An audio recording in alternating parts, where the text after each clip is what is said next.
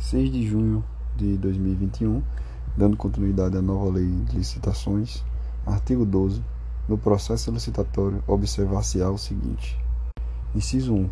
Os documentos serão produzidos por escrito, com data e local de sua realização e assinatura dos responsáveis.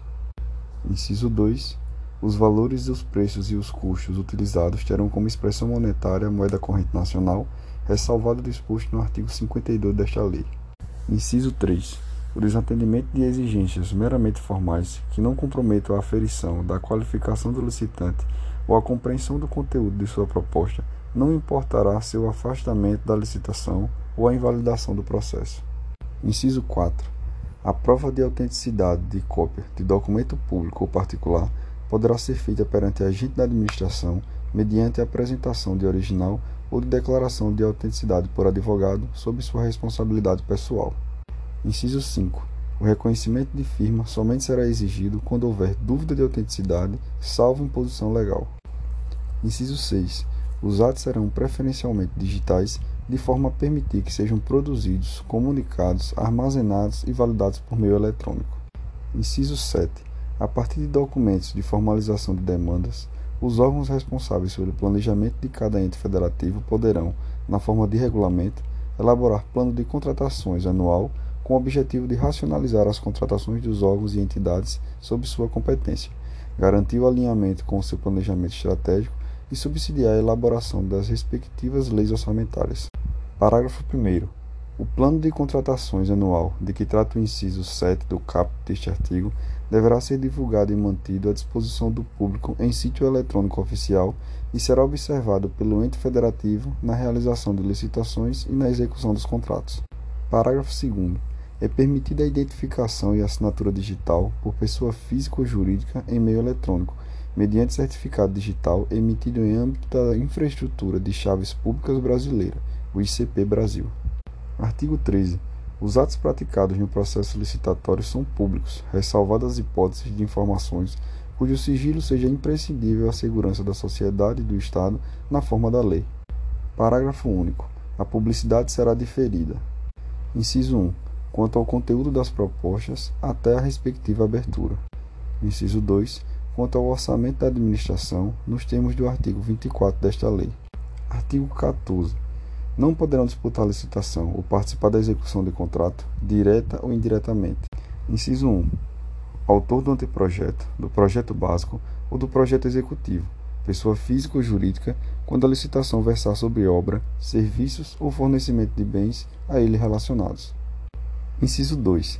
Empresa, isoladamente ou em consórcio, responsável pela elaboração do projeto básico ou do projeto executivo ou empresa da qual o autor do projeto seja dirigente, gerente, controlador, acionista ou detentor de mais de 5% do capital com direito a voto, responsável técnico ou subcontratado, quando a licitação versar sobre obras, serviços ou fornecimento de bens a ela necessários. Inciso 3. Pessoa física ou jurídica que se encontre, ao tempo da licitação, impossibilitada de participar da licitação em decorrência de sanção que lhe foi imposta.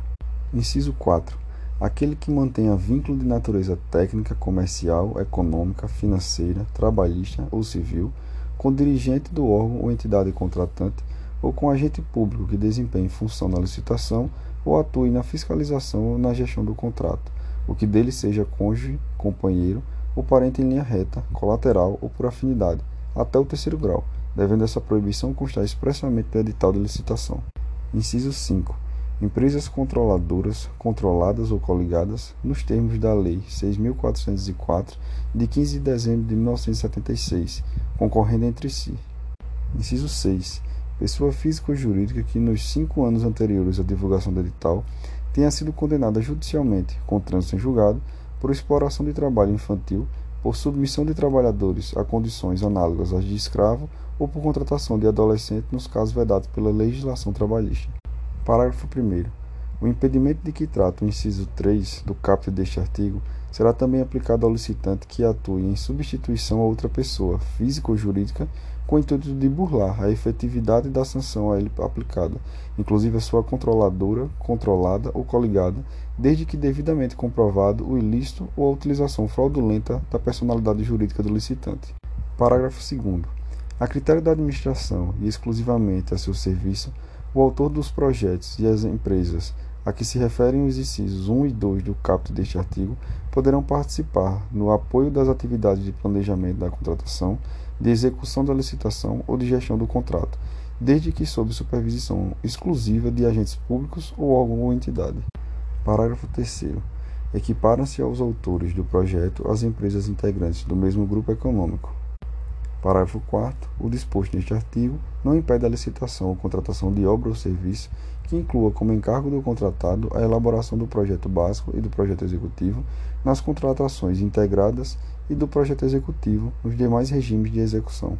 Parágrafo 5 Em licitações e contratações realizadas no âmbito de projetos e programas parcialmente financiados por agência oficial de cooperação estrangeira ou por organismo financeiro internacional com recurso do financiamento ou da contrapartida nacional, não poderá participar pessoa física ou jurídica que integre o rol de pessoas sancionadas por essas entidades ou que seja declarada inidônea nos termos da lei. Artigo 15.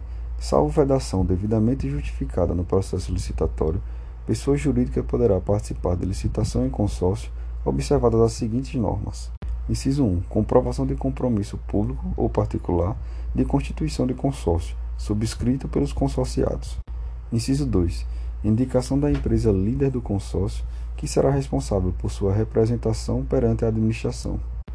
Inciso 3. Admissão, para efeito de habilitação técnica, do somatório dos quantitativos de cada consorciado e para efeito de habilitação econômico-financeira, do somatório dos valores de cada consorciado.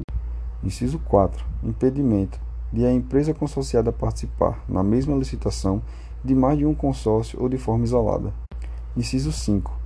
Responsabilidade solidária dos integrantes pelos atos praticados em consórcio, tanto na fase de licitação quanto na de execução do contrato. Parágrafo 1. O edital deverá estabelecer para o consórcio acréscimo de 10% a 30% sobre o valor exigido do licitante individual para habilitação econômico-financeira, salvo justificação. Parágrafo 2. O acréscimo previsto no parágrafo 1 deste artigo não se aplica aos consórcios compostos, em sua totalidade, de microempresas e pequenas empresas, assim definidas em lei. Parágrafo 3. O licitante vencedor é obrigado a promover, antes da celebração do contrato, a constituição e o registro de consórcio nos termos do compromisso referido no inciso 1 do caput deste artigo. Parágrafo 4 Desde que haja justificativa técnica aprovada pela autoridade competente, o edital de licitação poderá estabelecer limite máximo para o número de empresas consorciadas. Parágrafo 5. A substituição de consorciado deverá ser expressamente autorizada pelo órgão ou entidade contratante e condicionada à comprovação de que a nova empresa do consórcio possui, no mínimo, os mesmos quantitativos para efeito de habilitação técnica e os mesmos valores para efeito de qualificação econômico-financeira apresentados pela empresa substituída para fins de habilitação do consórcio no processo licitatório que originou o contrato. Artigo 16. Os profissionais organizados sob a forma de cooperativa poderão participar de licitação quando: Inciso 1 a constituição e o funcionamento da cooperativa observarem as regras estabelecidas na legislação aplicável, em especial a Lei nº 5.764, de 16 de dezembro de 1971, a Lei 12.690, de 19 de julho de 2012 e a Lei Complementar nº 130, de 17 de abril de 2019. Inciso 2. A cooperativa apresentar demonstrativo de atuação em regime cooperado, com repartição de receitas e despesas entre os cooperados. Inciso 3. Qualquer cooperado com igual qualificação for capaz de executar o objeto contratado, vedada a administração indicar nominalmente pessoas. Inciso 4.